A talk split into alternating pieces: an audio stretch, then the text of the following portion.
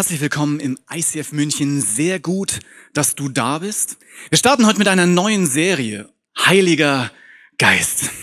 Je nachdem, aus welcher kirchlichen Prägung du kommst oder aus gar keiner kirchlichen Prägung, könntest du auf der einen Seite sagen, oh mein Gott! Seit tausend Jahren höre ich davon und es steht mir hier. Oder du sagst, Heiliger Geist, oh mein Gott, ich bin in der falschen Kirche, den gibt's ja gar nicht. Oder du sagst, Heiliger Geist, habe ich gestern Abend noch getrunken, war sehr lecker. Je nachdem, aus welcher Prägung du kommst, bringst du auch dein Paket mit. In manchen Kirchen ist es so, dass es gerade ein Zeichen dafür ist, dass es keine gute Kirche ist, wenn irgendjemand über den Heiligen Geist spricht und man auch noch behauptet, es könnte sein, dass er heute tatsächlich noch wirkt. Und auf der anderen Seite des Spektrums hast du Kirchen, die sagen, es ist genau das Zeichen für eine gute Kirche, wenn der Heilige Geist eine große Rolle spielt. Wo befindet sich das ICF? Und was bedeutet es überhaupt, Heiliger Geist in deinem und meinem Leben? Dass da dieses Thema in Kirchen schon präsent ist und wir auch hier im ICF das Jahr für Jahr immer mal wieder ansprechen, habe ich gemerkt, ist es eigentlich überhaupt noch interessant, darüber zu reden?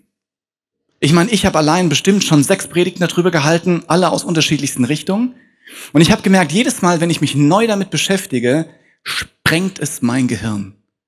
Weil wenn es etwas gibt, das wir Gott nennen, und wir glauben, dass es größer ist als das, was wir sind, dann könnte es sein, dass es sich lohnt, immer wieder neu auf Entdeckungsreise zu gehen, weil das, was du und ich erleben, noch lange nicht das Ende der Fahnenstange ist. Heiliger Geist.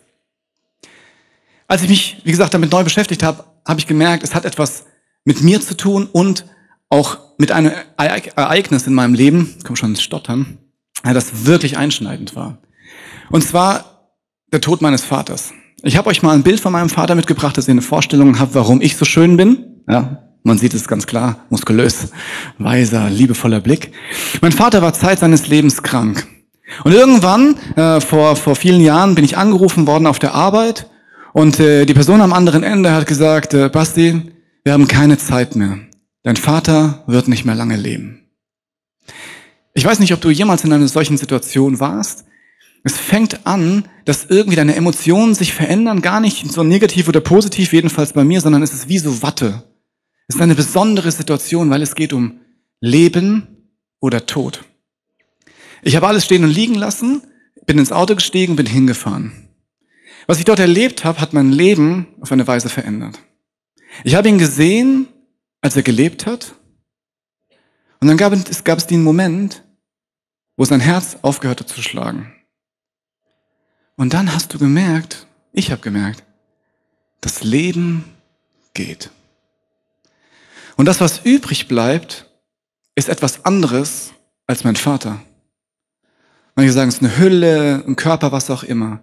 Aber das, was mein Vater ausgemacht hat, ist einfach nicht mehr da. Und so sehr ich es auch festhalten wollte, es war keine Chance. Er ist gegangen. Das Leben in ihm ist gegangen. Leben.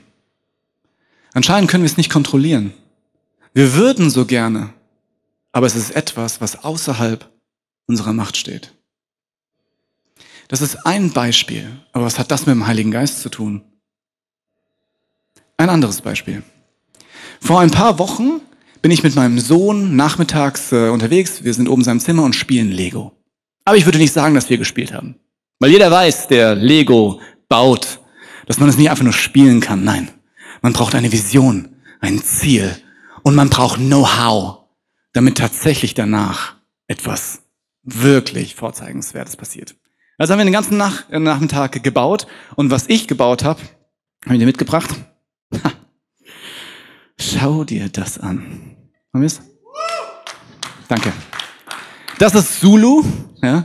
Zulu ist ein Ding. Es kann den Kopf bewegen, hinten dran Laser Shield. Auf der einen Seite den Laserrotor, auf der anderen Seite die Laserkanone. Du hast keine Chance. Hast du gesehen, was er an den Knien hat? Eisblitze. Und wir sind sehr, sehr stolz, mein Sohn und ich, ja, auf diesen Zulu. Er steht bei ihm oben auf dem Regal. Ich musste viel tun, damit ich ihn mir ausleihen kann. Und als wir fertig waren, sagt mein Sohn, Vater! Also er hat nicht Vater gesagt, Papa gesagt, Papa! Wir sind wie Gott! also, ja, mein Sohn. er hat gesagt, na ja, also es unterscheidet uns etwas von Gott. Und er sagt, stimmt, wir können Zulu nicht zum Leben erwecken. Stimmt. Auf der einen Seite kann ich das Leben von meinem Vater nicht festhalten. Wenn es geht, dann geht es. Und auf der anderen Seite kann ich diesem Zulu kein Leben einhauchen.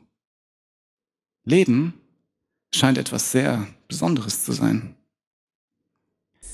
Menschen seit Anbeginn der Zeiten überlegen sich, ob die Erde tatsächlich der einzige Ort ist, wo Leben geschieht. Wir investieren Milliarden Euro, um große Teleskope zu bauen, um möglichst tief ins Weltall hineinzuschauen, um einen Beweis dafür zu finden, dass möglicherweise Leben noch woanders existiert. Aber bisher waren alle Bemühungen umsonst. Bisher haben wir auf keinem Planeten Leben gefunden, bis auf diesen, unseren Planeten. Das ist komisch. Leben ist etwas so Alltägliches, dass wir es übersehen. Wenn du morgens aufwachst und sagst, danke Gott, dass alle meine Körperöffnungen noch funktionieren, dann verkennt man, dass das, was mit dir passiert, außergewöhnlich und einzigartig ist bis jetzt im bekannten Universum. Wenn du mit deinem Hund Gassi gehst und du siehst ihn schnüffeln an der Blume, dann merkt man nicht mehr, dass es eigentlich zutiefst verstörend ist, dass das nicht alles tot ist, dass es nicht alles verschimmelt ist, sondern dass dort anscheinend irgendeine Kraft drin sein muss, die eine Pflanze dazu bringt zu wachsen, bei uns dazu führt, dass wenn wir einen Schnitt haben, es wieder zusammenwächst, anscheinend irgendein Ordnungsprinzip, was sich selbst wieder reproduziert, Generation für Generation für Generation. Leben ist etwas Außergewöhnliches. Die Bibel beschreibt es so, und zwar im ersten Teil der Bibel, erstes Buch, erstes Kapitel. Am Anfang schuf Gott Himmel und Erde, und noch war die Erde leer und ohne Leben, von Wassermassen bedeckt. Finsternis herrschte, aber über dem Wasser schwebte der Geist Gottes. Was ist das? Oder eine andere Stelle. Dann nahm Gott Erde, formte daraus den Menschen und blies ihm den Lebensatem in die Nase. Lebensatem hier, Ruach. Wind. So wurde der Mensch lebendig. Könnte es sein, dass diese Kraft, die wir Leben nennen, die gleiche Kraft ist, die vor 2000 Jahren Jesus von den Toten wieder zu den Lebenden hatte auferstehen lassen? Könnte es sein, dass dieser lebensbringende Geist Gottes die Grundfesten sind, die die Welt hier überhaupt zusammenhalten? Und dass es so alltäglich ist, dass wir darüber gähnen. Es sei denn, ein lieber Verwandter stirbt oder du wünschst es dir so sehr, dass etwas lebendig wird. Das ist eine Sache, dieser Ruach, dieser Lebensatem Gottes wird beschrieben und wir erleben ihn tagtäglich. Da geht es um Körper, um Biologie, um Pflanzen. Aber wir haben noch einen speziellen Zugang wir Menschen, wir befinden uns an einer bestimmten Not. Und zwar, dass wir nach Erfüllung streben. Ich weiß nicht, wie es dir geht, aber falls du halbwegs so bist wie ich, dann ist dieser Drang danach, diese Sehnsucht von irgendetwas erfüllt zu werden, was mein Leben auf den Kopf stellt, was einen Sinn macht, was in meinen Adern pulsiert und wo ich spüre, dafür lohnt es sich zu leben und vielleicht auch zu sterben. Diese Sehnsucht ist so stark, dass wir vieles dafür opfern, um es zu bekommen. Diese Erfüllung zu bekommen nach Glück, nach etwas, was Sinn macht, hat etwas mit Füllung zu tun. Ich glaube, wir Menschen sind eine spezielle Form von Lebewesen. Und es könnte sein, dass wir aus zwei Dingen bestehen. Einmal unsere Hülle, unser Körper, aber auch etwas, was wir nicht sehen können, aber mit dem wir uns füllen, und zwar Gedanken, etwas, was aus diesem Gedanken kommt, ein Wille, aber auch Emotionen, Gefühle. All das kann man nicht sehen, man kann die Auswirkungen dessen sehen, aber die Gründe sind für Außenstehende unsichtbar. Wenn es so ist, dass wir möglicherweise wie Gefäße sind, dann ist die zentrale Frage, mit welchen Gedanken, Mit welchen Emotionen und mit welchem Willen füllst du dich? Du kannst dich mit Dingen füllen und das ist ein alltägliches Ereignis, die im Endeffekt zum Leben führen. Positive Dinge, Liebe, Treue, Selbstbeherrschung, Loyalität. Du kannst die Liste unendlich fortführen. Wenn du dich damit füllst, dann passiert etwas, das fühlt sich an wie ein wunderbarer, frischer Quell voller klarem Wasser. Und wenn du dich damit füllst, merkst du, oh ja, es könnte funktionieren und das Umfeld spürt, das ist gut. Aber gesetzt den Fall, du bist ein Mensch wie ich, dann ist das nicht das Einzige, womit du dich füllst. Sondern es gibt genauso gut im Alltag auch destruktive Gedanken, destruktiven Willen und destruktive Emotionen. Etwas, was als Auswirkung Zerstörung hat. Zum Beispiel Neid, Angst, Hass, was auch immer. Je nachdem, mit was du dich füllst, das hat Auswirkungen darauf, wie du handelst. Und so wie du handelst, das bedingt deine Beziehung um dich herum. Es scheint also nicht egal zu sein, was in der Welt passiert, die wir alle nicht sehen können. Und sie ist nicht spooky, sondern sie ist einfach nur nicht sichtbar, weil sie sich inner uns abspielt. Dieses Phänomen von Dingen, die sich in uns abspielen, die sind durch alle Kulturen, durch alle Jahrhunderten bekannt und man versucht dort ein, ein Wort dafür zu finden, einen philosophischen Begriff, eine Beschreibung dessen, weil man weiß, dass es tatsächlich Auswirkungen hat. Ich habe euch mal ein paar zusammengeschrieben. Zum Beispiel, auf Griechisch heißt dieses Phänomen Psyche, Pneuma oder Nus. Etwas, was diesen ganzen Komplex beschreibt in unterschiedlichen Varianten. Latein, Spiritus, Animus, Mens. Unterschiedliche Varianten dieses gleichen Phänomens. Oder auf Hebräisch, Ruach, Lebensatem, Nefesh, die Seele. Oder weiter, nicht nur die alten Sprachen, sondern auch die neuen Sprachen. Arabisch, Ruh, auch Leben, Lebensatem. In Englisch Mind, Spirit, vielfältig besetzt von der Werbung okkupiert. Aber nicht nur Englisch, sondern auch Französisch. Esprit. Es gibt ganze Modelinien, die heißen so. Hat etwas mit Erfrischung, mit Leben zu tun. Oder philosophische Begriffe, Psyche, Thymos, Logos, die Vernunft, etwas, was wir nicht kraffen können. In der Bibel Pneuma Hagion oder Spiritus Sanctus. Oder eben Heiliger Geist. Diese Form von Dingen, die wir nicht sehen können, aber die konkrete Auswirkungen auf unser Leben haben, ist anscheinend vielfältig bekannt. Diese drei letzten Begriffe, Pneuma Hagion, Spiritus Sanctus, Heiliger Geist, die sind so christlich, dass die Leute, die nicht sagen, ja, ich bin mit Jesus unterwegs, sagen würden, ja, ja, kenne ich. Für die klingt Heiliger Geist irgendwie abgedreht. Aber jeder kennt Menschen, die mit etwas erfüllt sind und aufgrund dieses etwas, diese Wirkkraft in sich handeln und vielleicht bist du der Adressat, derjenige, der es bekommt, dieses Handeln und du spürst, dass dieses Handeln, dieses Mindset so lebensbringend ist, dass du am liebsten die ganze Zeit in der Nähe dieser Person wärst. Weil du spürst, dass das, was die Person sagt, tut und wirklich denkt, dich auffüllt, erfüllt mit etwas, nach der wir alle Sehnsucht haben. Anscheinend gibt es so etwas. Die Bibel nennt das Pneuma Hagion oder Spiritus Sanctus oder Heiliger Geist. Ein Geist, der so, lebensbringend, äh, ähm, so lebensbringend ist, dass er einmal als Ruach Leben bringt, tatsächlich physisch, aber auf der anderen Seite auch Erfüllung, echtes Leben bringt, das sich zu leben lohnt. Jetzt ist die Frage, mit was fühlst du dich?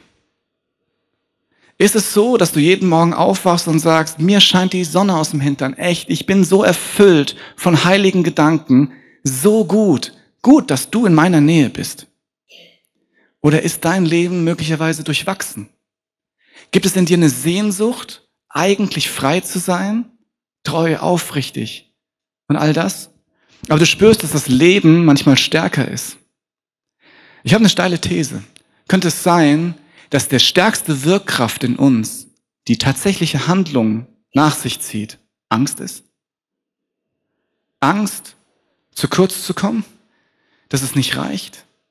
Angst, dass möglicherweise mein Aussehen nicht dazu führt, dass du mich magst? Angst möglicherweise, dass das, was ich tue, was ich nicht auf Facebook poste, dazu führt, dass du sagst, schau mal, der Trottel. Angst, dass möglicherweise dein Partner dich verlässt. Angst, dass deine Arbeitsstelle dich überfordert, du sie verlierst. Du nicht weißt, wie der Monat passiert oder was du mit all dem Geld machen sollst. Diese Wirkkraft Angst oder der Geist des Angstes, der Angst, die wirkt so, dass du tatsächlich Dinge tust, die am Ende zerstörerisch sind. Du gehst geizig mit deinen Ressourcen um. Du weist andere zurück, du belügst andere, weil du damit besser dastehst. Du manipulierst, du verhältst dich auf der Arbeit möglicherweise so, dass du dich selbst manchmal verleugnest, aber du weißt, du brauchst deinen Job. Vielleicht verbitterst du, vielleicht hast du auch einfach, bist du einfach nur unsicher. Vielleicht tanzt du auf einer Party nicht so, wie du gerne möchtest, weil du denkst, dass die anderen dich affig finden. Wie viele jugendliche Jungs stehen auf Partys an der Tanzfläche und starren die Mädels an? Ja, sie sind schön. Aber ich glaube, es hängt auch damit zusammen, dass sie Angst haben zu tanzen. Jetzt ist es so, dass wenn tatsächlich du nicht vollkommen von diesen wunderbaren Gedanken, die lebensbringend sind, bist, dann ist es ja eigentlich so, dass es hoffnungslos ist. Aber jetzt kommt etwas, was die Weltgeschichte revolutioniert hat. Jesus wird vorgestellt als jemand, der sich vollkommen hat füllen lassen mit dieser Art von Geist. Mit einem Heiligen Geist, der diese lebensspendende Kraft hat. Und er sagt, ich bin Botschafter von dem, der dich gemacht hat. Ich weiß, dass dein Leben durchwachsen ist und ich weiß, dass du Dinge getan hast, die dich zurückziehen lassen, die dich nicht so frei sein lassen, wie du eigentlich gerne wärst, die dich anklagen innerlich. Und jetzt schau, was ich mache. Dein Glas ist voll, aber ich, ich gebe dir die Möglichkeit, dass es wieder leer ist.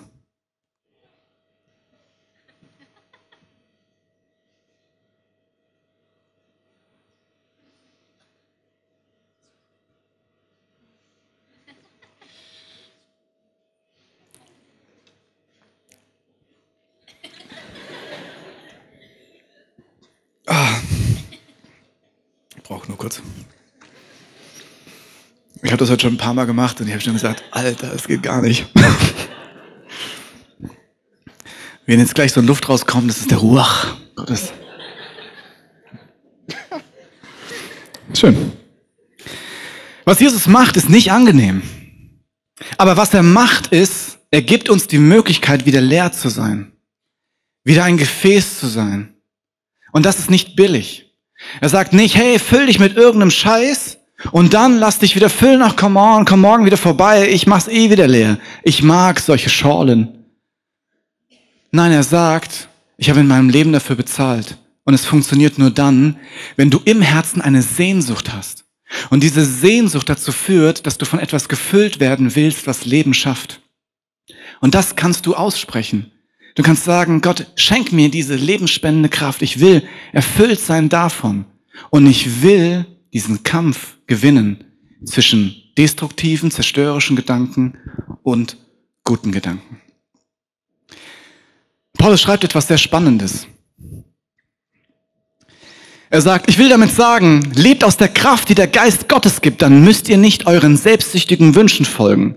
Die menschliche Selbstsucht kämpft gegen den Geist Gottes und der Geist Gottes gegen die menschliche Selbstsucht. Die beiden liegen im Streit miteinander, sodass ihr von euch aus das Gute nicht tun könnt, das ihr doch eigentlich tun wollt. Wenn ihr euch aber vom Geist Gottes führen lasst, dann steht ihr nicht mehr unter dem Gesetz, das euch diesen Widerspruch ausliefert. Was die menschliche Selbstsucht hervorbringt, ist offenkundig nämlich, Unzucht, Verdorbenheit und Ausschweifung, Götzenanbetung und magische Praktiken, Feindschaft, Streit und Rivalität, Wutausbrüche, Intrigen, Uneinigkeit und Spaltung, Neid, Trunk und Fresssucht und noch vieles dergleichen. Ich warne euch, wie ich es schon früher getan habe. Menschen, die solche Dinge tun, werden nicht erben, was Gott versprochen hat. Für sie ist kein Platz in Gottes neuer Welt der Geist Gottes dagegen lässt alle Früchte, äh, Frucht eine Fülle von Gutem wachsen, nämlich Liebe, Freude und Frieden, Geduld, Freundlichkeit und Güte, Treue, Bescheidenheit und Selbstbeherrschung. Du bist frei zu entscheiden, mit was du dich füllen lässt. Und du bist aber ständig alltäglich in diesem Widerstreit. Du nicht.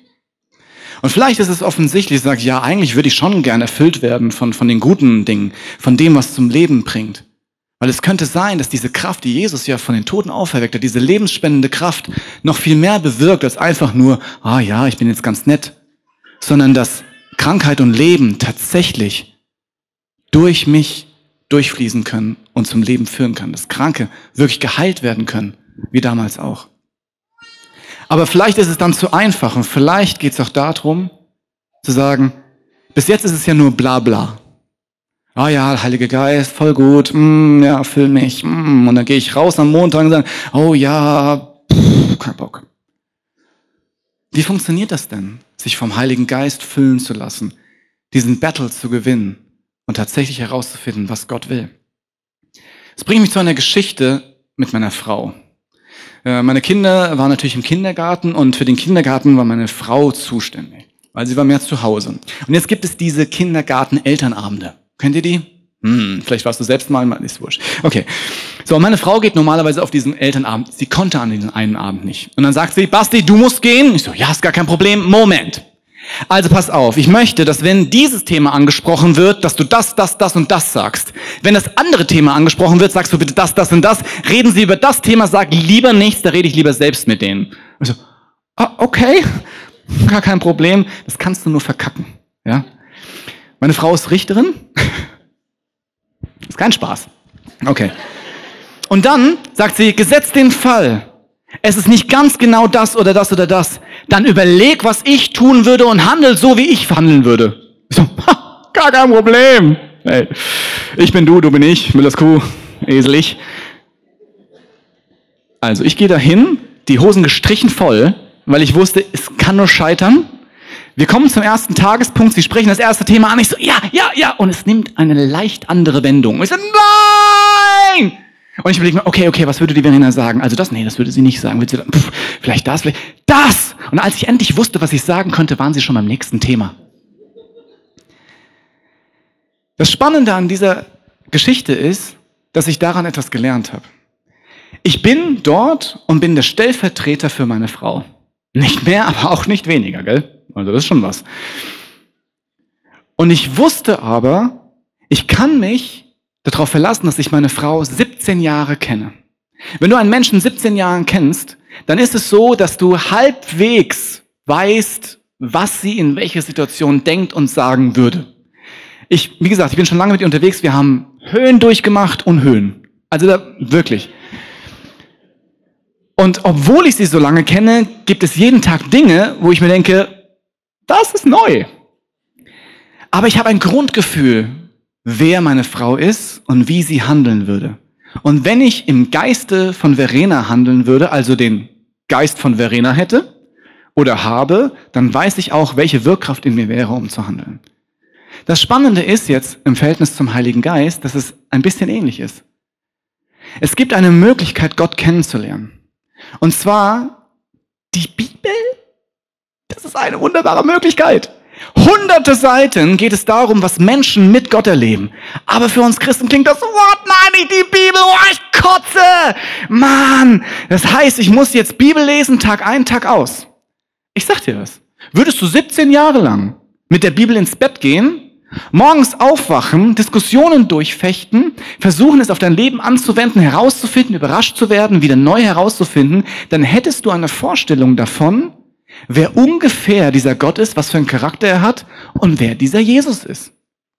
Und wenn du dann eine Wirkkraft in dir hast, zum Beispiel Angst, und du vergleichst es mit den Dingen, wie du Gott kennenlernst, dann kannst du sehr einfach herausfinden, ist das jetzt ein Geist von Gott oder ist es möglicherweise einfach simpel Angst? Und je besser du dich damit auskennst, desto mehr merkst du, am Anfang dachte ich mir, Jesus, klar, ich habe Theologie studiert, läuft schon.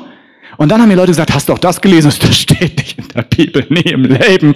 Und dann liest es und denkst dir, Scheiße, echt, in was für einem Laden bin ich hier gehandelt? Der Punkt ist wirklich, dass Jesus viel überraschender ist als, also nicht wirklich viel überraschender als meine Frau, aber genauso überraschend wie meine Frau. Wirklich herausfordernd und lebensverändernd. Das ist eine Möglichkeit. Die andere Möglichkeit ist aber auch, einfach mit Leuten zu diskutieren und herauszufinden, ob das wirklich stimmt, was dort in der Bibel ist. Zu experimentieren. Weil tatsächlich ist dieser Heilige Geist erfahrbar. Etwas, was dein Leben beeinflussen kann. Weil es eine Wirkkraft in dir ist, die zum Leben führt. Wenn du mit Leuten unterwegs bist und du liest in deiner Bibel, ja, also man kann die Stimme Gottes hören, dann kannst du zwei Dinge tun. Du kannst sagen, boring oder glaube ich nie im Leben oder du sagst, jetzt bin ich mal gespannt, jetzt bin ich schon mal getauft, da kann ich schon mal ausprobieren. Und du fängst an, mit Freunden zu kämpfen, zu betteln, herauszufinden, drüber zu lachen, am Boden zu liegen, weil du denkst, das war sicher nicht von Gott. Aber irgendwann verändert sich's. Und irgendwann spürst du, stimmt, man kann es lernen. Es gibt in dieser Kirche Workshops, Dialog mit Gott, wo man herausfinden kann, wie das funktioniert, dass tatsächlich Gott erfahrbar ist. In der Kirchengeschichte gab es immer wieder hin und her, was ist denn dieser Heilige Geist? Und manche haben gesagt, es ist wie so ein, so ein Wesen, etwas, was alles durchzieht, wie ich es am Anfang gesagt habe. Etwas, was überall ist, die Wirkkraft Gottes. Und das stimmt auf der einen Seite. Aber auf der anderen Seite wird der Heilige Geist beschrieben als eine Person. Was ist eine Person? Eine Person ist ein abgegrenzter Raum. Jemand, dem man gegenüberstehen kann. Jemand, mit dem man auch diskutieren kann. Und es gibt philosophische Eigenschaften von einer Person. Zum Beispiel ein Verstand. Eine Person hat eine Vorstellung davon, wie die Welt ist, was gut ist und was nicht gut ist, was richtig und was falsch ist, wie man leben kann und wie man die Welt sieht. Meine Frau zum Beispiel hat eine Vorstellung von der Welt. Gesetzt den Fall, wir sind einer Meinung. Das ist gut. Gesetzt den Fall, wir sind nicht einer Meinung. Dann kann ich mich mit ihr auseinandersetzen.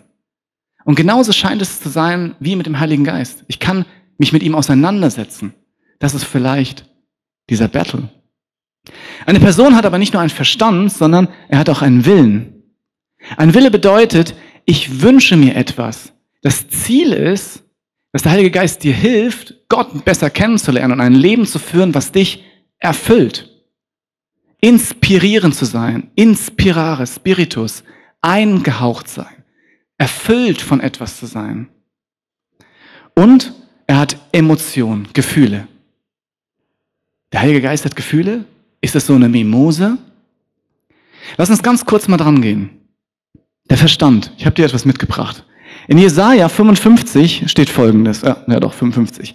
Meine Gedanken sind nicht eure Gedanken und meine Wege sind nicht eure Wege. Das ist so ein viel zitierter Vers in Bibeln und in Kirchen. Es kann man dazu verwenden zu sagen, Gott ist eh abgespaced, ich kann ihn nicht erreichen. Es könnte aber sein, dass diese Gedanken für dich wirklich erfahrbar sind und dass du dich mit ihnen auseinandersetzen kannst und du frei bist, ob du sie für dein Leben anwendest oder nicht. Wenn du die Bibel liest, dann siehst du, was generell Gottes Wille ist. Aber wenn du tatsächlich herausfinden möchtest, was du in einer konkreten Situation tun kannst, dann bedeutet das, dass du live mit Gott online gehen musst.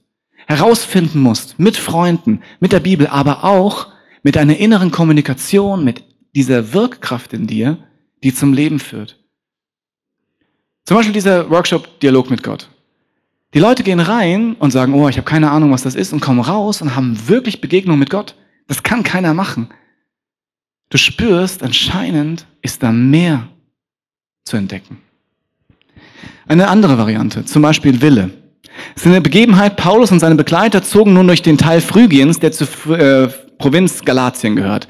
Eigentlich hatten sie vorgehabt, die Botschaft Gottes in der Provinz Asien zu verkünden. Und allein das wäre schon gut gewesen. Asien braucht Jesus, wirklich. Aber der Heilige Geist hatte sie daran gehindert. Anscheinend hat der Heilige Geist wirklich einen Willen. Etwas, was passiert, während sie auf dem Weg nach Phrygien sind und sie spüren, irgendwas stimmt hier nicht. Etwas in mir rebelliert. Und sie prüfen es gemeinsam und merken, es ist nicht der Wille Gottes. Und sie beraten sich, drehen um, gehen in eine andere Provinz und sie spüren, stimmt, hier ist der Weg. Ist das nicht faszinierend? Und wäre das nicht so erstrebenswert, so Gottes Stimme zu hören, zu spüren, was er möchte? Oder die dritte Sache, Gefühle. Wir gehen zum nächsten. Kein böses Wort darf über eure Lippen kommen. Vielmehr soll das, was ihr sagt, gut, angemessen und hilfreich sein. Dann werden eure Worte denen, an die sie gerichtet sind, wohltun. Und tut nichts, was Gottes Heiligen Geist traurig macht. Denn der Heilige Geist ist das Siegel, das Gott euch im Hinblick auf den Tag der Erlösung aufgedrückt hat, um damit zu bestätigen, dass ihr sein Eigentum geworden seid. Bitterkeit, Aufbrausen, Zorn, wütendes Geschrei und verleumderisches Reden haben bei euch nichts verloren. Genauso wenig wie irgendeine andere Form von Bosheit. Geht vielmehr freundlich miteinander um. Seid mitfühlend und vergebt einander, so wie auch Gott euch durch Christus vergeben hat. Was heißt es, den Heiligen Geist traurig zu machen? Es geht darum, es auch in anderen Übersetzungen heißt es, den Heiligen Geist zu betrüben. Es gibt diese Situation im ersten Teil der Bibel, wo Adam und Eva Gott misstrauen und aufgrund ihres Vertrauensbruchs sich selbst verstecken. Und Gott sie sucht, aber sie haben Angst. Und dann sagt Gott, wo seid ihr? Und der Busch raschelt und sie sagen, hier. Tatsächlich gibt es Dinge in meinem Leben, die mich so gefangen nehmen, dass ich nicht mehr klar sehen kann. Die, obwohl ich Gott kenne und viele Dinge mit ihm schon erlebt habe, dazu führen, dass ich nicht klar bin und gefangen bin in meiner Angst. Zum Beispiel gibt es Dinge, vielleicht hast du destruktive Gedanken und du hast sie umgesetzt. In deinem eigenen Leben, vielleicht hast du andere Menschen verletzt, im Körper, Seele und Geist, was auch immer. Und du spürst, dass es etwas mit dir macht. Dann kann es sein, dass sich das daran hindert, frei auszuprobieren wie ein Kind. Zu schauen, hey, was ist dahinter? Lass mich füllen. Vielleicht kann es sein, dass du aus einer Kirche kommst, in der die Theologie so war, oh, mit dem Heiligen Geist, da musst du aufpassen, das ist ganz, ganz schlimm. Es könnte sein, dass sich das wie gefangen nimmt und sagt, ja, ich möchte damit nichts zu tun haben. Vielleicht hast du auch Menschen kennengelernt, die gesagt haben, oh, ich bin erfüllt vom Heiligen Geist und ich segne dich jetzt mit dem Heiligen Geist. Und äh, manchmal ist das so in anderen Kirchen, dass, äh, dass äh, die Hand auf die Stirn gelegt wird und weil es ein Zeichen dafür ist, dass du mit dem Heiligen Geist erfüllt bist, wenn du umfällst, drücken sie langsam und du drückst dagegen und dann drückst du und so weiter. Und du merkst, es hat nichts mit dem Heiligen Geist zu tun, es ist einfach irgendwie menschlich. Und du bist verstört. Vielleicht hast du von amerikanischen Pastoren gehört, die riesige Ventilatoren unter der Bühne aufbauen, sie anmachen, sagen, spürst du den Heiligen Geist, den Wind? Und sagen, ja, das ist der Heilige Geist. Und du denkst dir, was eine Show. Was eine Manipulation. Aber vielleicht hast du auch Menschen kennengelernt, die erfüllt sind von so einer Art von Geist. Und du spürst, es bringt Leben. Und du wünschst dir sowas ähnliches. Vielleicht hast du Angst, dass wenn du dich darauf einlässt, dass du eine Freak wirst dass du plötzlich rumrennst und sagst, Heiliger Geist, oh ja, ich liebe dich. Dem ist nicht so. Ich persönlich nehme keine Tabletten. Meine Familie sagt zwar, dass ich Potenzial habe, aber sie gehen grundlegend davon aus, dass ich ganz klar in der Birne bin. Aber ich erlebe, dass Gott mit mir spricht. Ich habe erlebt, dass wir gebetet haben für Menschen und sie gesund geworden sind. Und ich finde es heute verstörend, weil es doch irgendwie außergewöhnlich ist. Ich habe ich hab erlebt, dass Menschen Gedanken haben, sie aussprechen und andere Menschen sagen, woher weißt du das? Und also ich weiß es nicht. Das ist das, was ich gerade gebetet habe, dass Gott mir das sagt. Ich kann das wegdiskutieren. Oder ich kann auf Entdeckungsreise gehen was das heißt, diesen Heiligen Geist in sich zu haben, aufgefüllt zu sein, erfüllt zu sein und Leben zu finden und Leben zu spenden. Wo stehst du? Was ist das, was du gerne hättest? Bist du voll und brauchst, dass du gelehrt wirst? Brauchst du jemand, der sagt, komm zu mir, ich mach dein Glas wieder leer und du bist frei, du darfst entscheiden, welchen Geist du da reinlässt? Oder sagst du, ich habe Hindernisse und ich würde die gern loswerden, aber es ist so schwer. Oder bist du neugierig wie ein Kind, das sagt, Gott wird nichts tun, was ich nicht mag. Und deswegen werde ich ihn so lange ärgern, bis er mir zeigt, was er damit meint. Diese Serie Heiliger Geist wird für dich eine Möglichkeit sein, dass du dich selbst hinterfragst, dein Blabla hinter dich lässt und wirklich anfängst, aufrichtig zu suchen. Und ich glaube, dass du dass du finden wirst, wonach du suchst. Ich habe es gefunden. Wenn ich das schaffe, schafft es jeder. Was ich machen möchte, ist jetzt beten, dass du für dich heute eine Entscheidung treffen kannst. Mit vollkommener Freiheit zu sagen, ja, hey, ich möchte ausprobieren, ich möchte etwas hinter mir lassen. Oder ich möchte mich neu füllen lassen. Jesus, es berührt mich einfach, dass du sagst, hey, ich werde gehen, aber ich werde jemanden schicken, der dich genauso erfüllen wird wie ich und du wirst die gleichen Dinge tun können wie ich und noch mehr. Dieser Heilige Geist wird, wird für dich wie ein Berater sein. Er wird, er wird dich ausfüllen mit einer Liebe, die dich frei machen wird und andere Menschen verändern wird. Und du kannst ein Kanal sein von dieser göttlichen Liebe. Und Heiliger Geist, mein Freund, ich liebe dich, weil ich, weil ich über Jahre dich jetzt kennenlernen durfte und spüren durfte, wie freundlich du bist, wie, wie ein Gentleman, der, der nichts überwältigt, sondern der sagt, ich bin da. Du kannst dich von mir füllen lassen und dann lass uns Abenteuer erleben. Und du kannst inspiriert sein von Gedanken, die dich inspirieren. Und dank dir, dass du durch uns wirken willst, Gott. Und Jesus, in deinem Namen spreche ich aus, dass jeder, der sagt, ich bin voll von Dingen, die am Ziel vorbei sind, dass du sagst, heute ist der Tag, wo du es loslassen kannst. Ich nehme es auf mich und ich kann dein Glas wieder leer machen. In deinem Namen spreche ich aus, Jesus, dass du, Heilige Geist, uns füllen willst und dass du uns eine Zukunft zeigen möchtest, die abenteuerlich ist, aber die für uns bestimmt ist.